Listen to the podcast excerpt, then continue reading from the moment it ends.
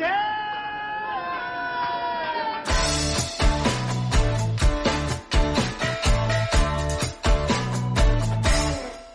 客官来了，您呢？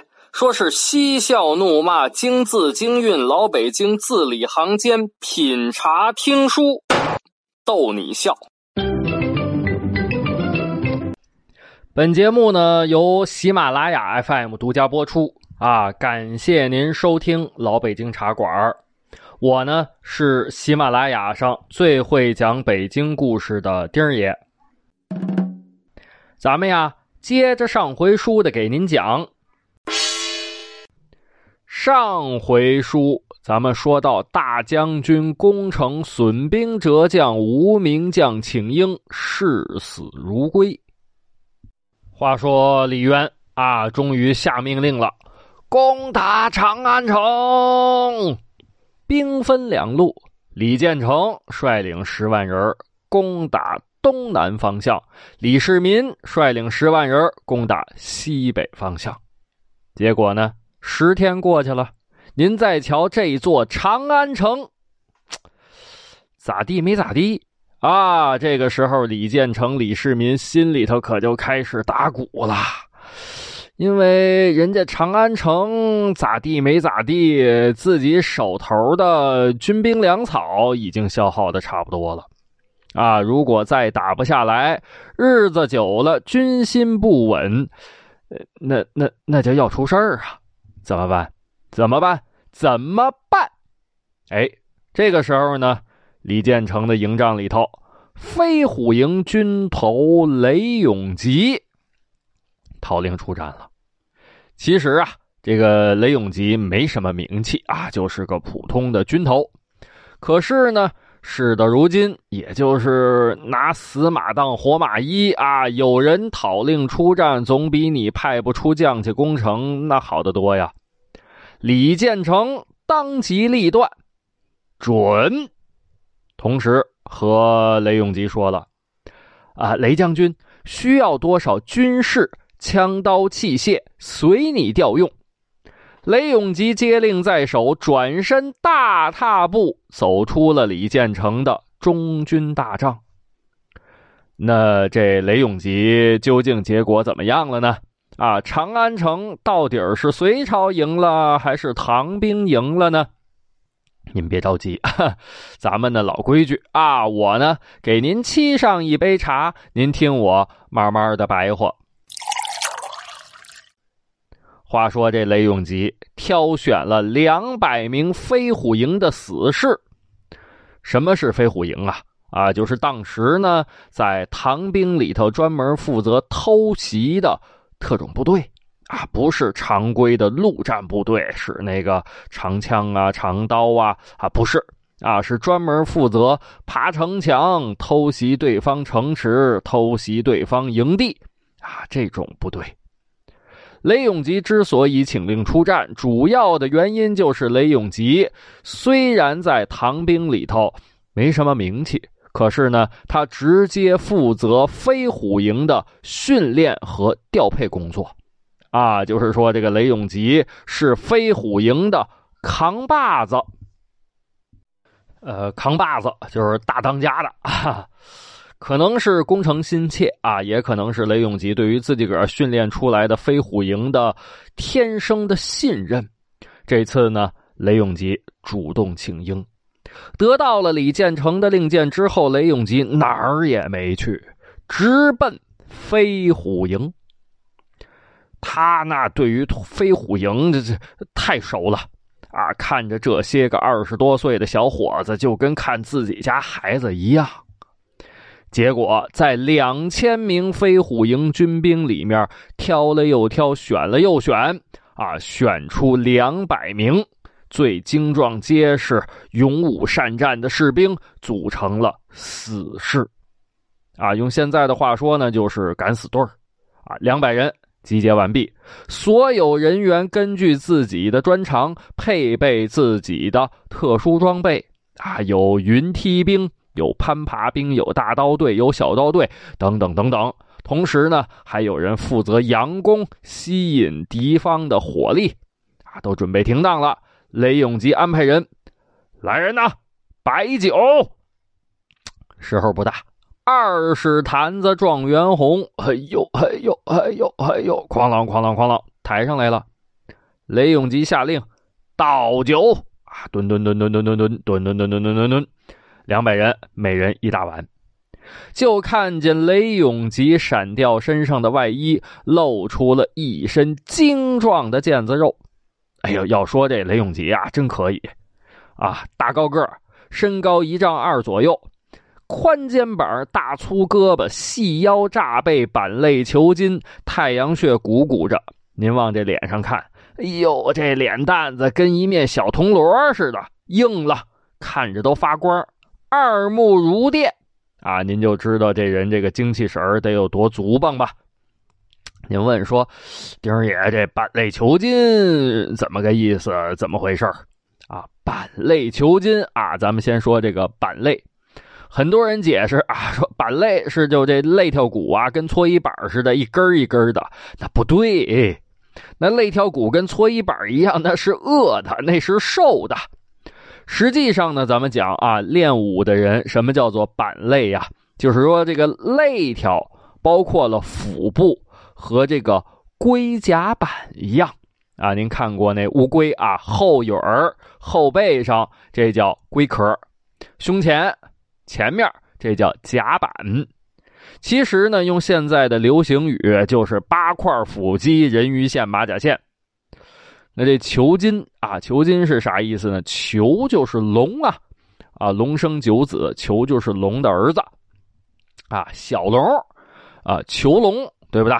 啊，那么说这个身上这个血管子呢，就好像龙一样啊，特别的明显。反正我琢磨着吧，大概其这个样吧，就和现在这个健美运动员差不了多少啊。这个雷永吉就是这样。雷永吉闪掉外衣，光着膀子，端起酒碗，呃，兄弟们，啊，底下两百名死士也都端起酒碗，同时答道：“哈哈！”雷永吉接着说：“嗯，兄弟们，咱们飞虎营露脸的时候到了。”好男儿为国分忧。现在隋朝皇帝昏庸无道，弑父夺权，镇凶屠嫂，欺娘戏妹，宠奸臣，灭忠良，百姓疾苦，民不聊生。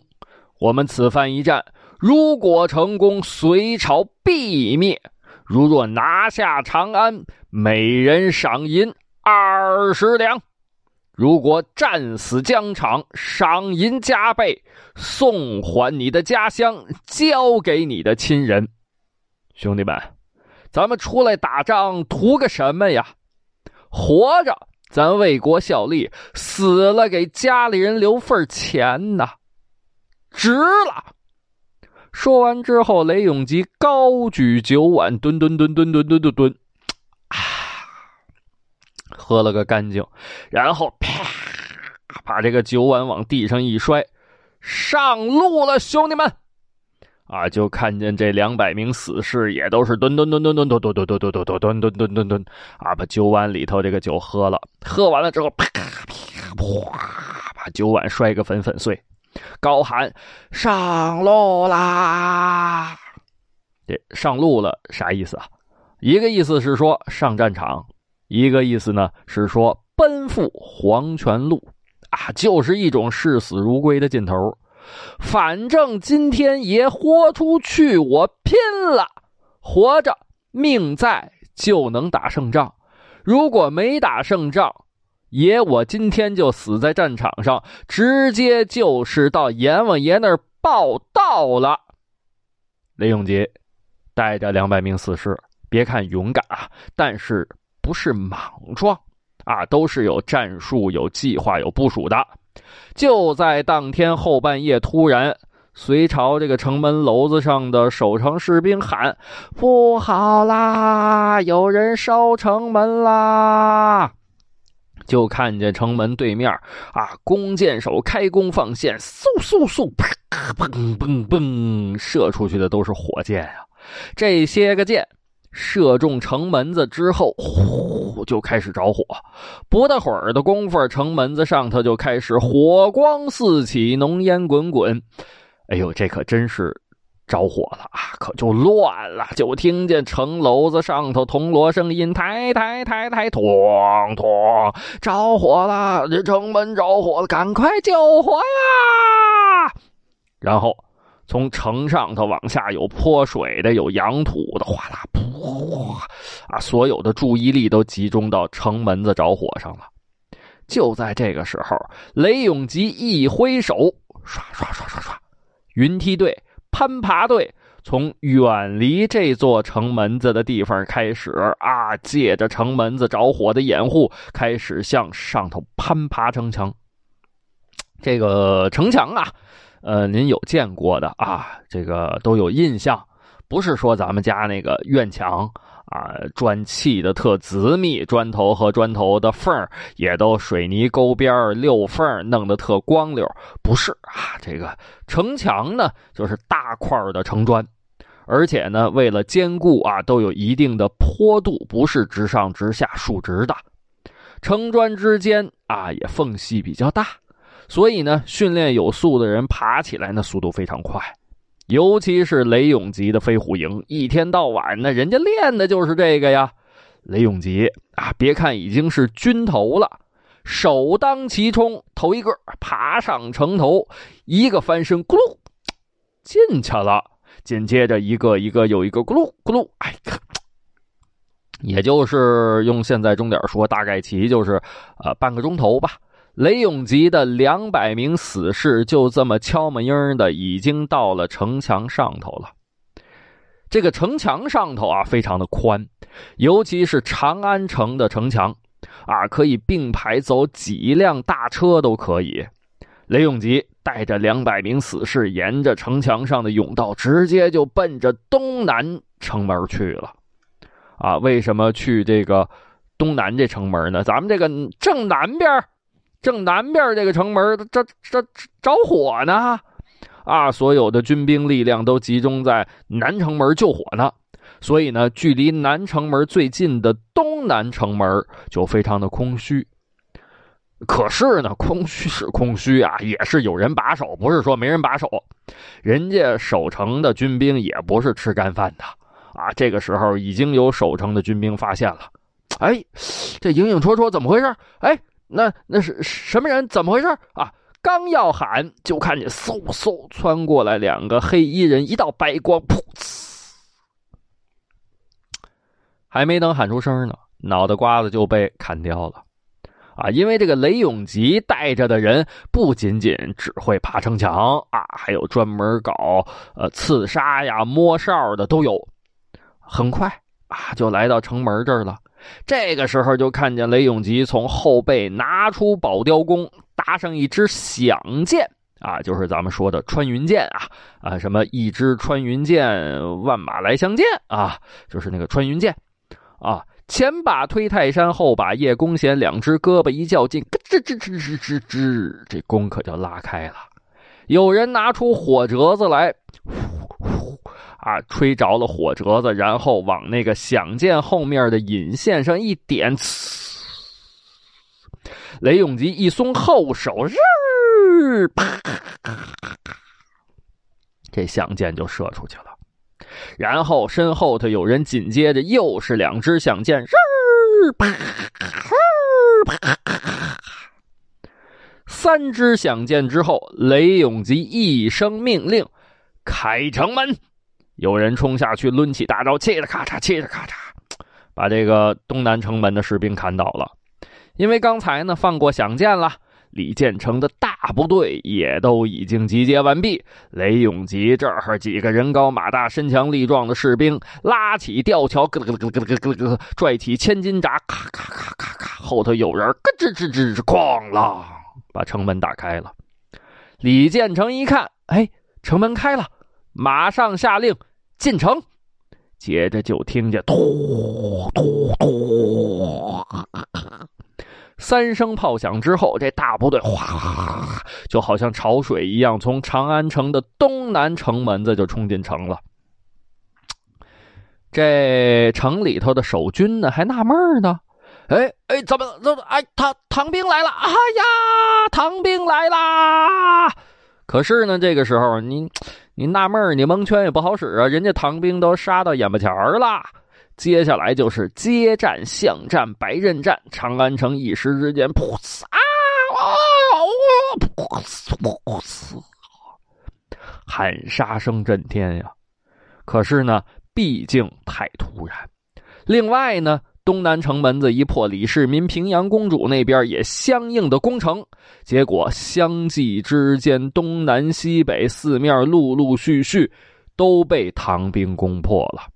很快。啊，天刚蒙蒙亮的时候，战斗就已经结束了。啊，借着天亮，唐兵清查街道。这个呢，咱们暂且不提啊，咱们讲讲这个呃，隋朝大将军屈突通。因为这个屈突通呢，他负责这个支援长安城啊，对不对？所以咱们讲讲这个啊，隋朝大将军屈突通。有句老话叫什么？叫福无双至，祸不单行。哎，现在呀。这句话放到屈突通身上，那再合适不过了。为啥呢？这个屈突通接到隋炀帝杨广的圣旨，啊，你去支援长安城解围。屈突通正琢磨呢，我得怎么支援长安城啊？啊！突然之间有军兵报告：报报报！长安城已经被唐兵攻陷。啊啊啊啊！那代王杨佑现在如何呀？现呃，现在下落不明，再探得令。啊探马出去了。屈突通琢磨呀，哎呀，这个长安城被攻破了，我咋办呢？啊，正在屈突通琢磨的时候，又有军兵报告：报报报报，没音了。屈突通一看，你你你报什么呀？说呀，你光喊报，你咋不说话呢？这报事儿的军兵低头小声说道：“呃，小小小的不敢讲。屈突通这个气呀，恕你无罪，快快讲来。呃，是鲍大人桑显和的这个这个这个这个这个造反了。呃，是什么？你是说桑桑显和造反？正是桑显和带领军兵三千人投降了唐兵刘文静。哎呀！”屈突通一屁股坐在椅子上了，这长安城失守了，这还在预料之中 啊！可是跟随他多年这桑显和怎怎怎么还造反了、投降了呢？自己投降也就罢了，还带着三千军兵一块儿投降了。正在屈突通不知所措的时候，又有探马来报：报报报报！大人不好了，夫人和家眷一干人等已经被唐兵俘获。啥啥啥？呃，啥意思啊？你是说李渊把把我媳妇儿、我们家人都抓起来了啊？正是。哎呀呀！这个消息如同五雷轰顶，轰隆隆隆隆隆隆隆。屈突通就觉得眼前发黑呀，他在心里头念叨着自己的名字：“屈突通啊，屈突通，你该怎么办？”屈突通今年五十九岁了，为隋朝效力四十多年，你说怎么办吧？那屈突通到底做了什么决定了呢？啊，由于时间的关系啊，咱们今儿个就讲不了了。下一集咱们接着这个给您往下讲。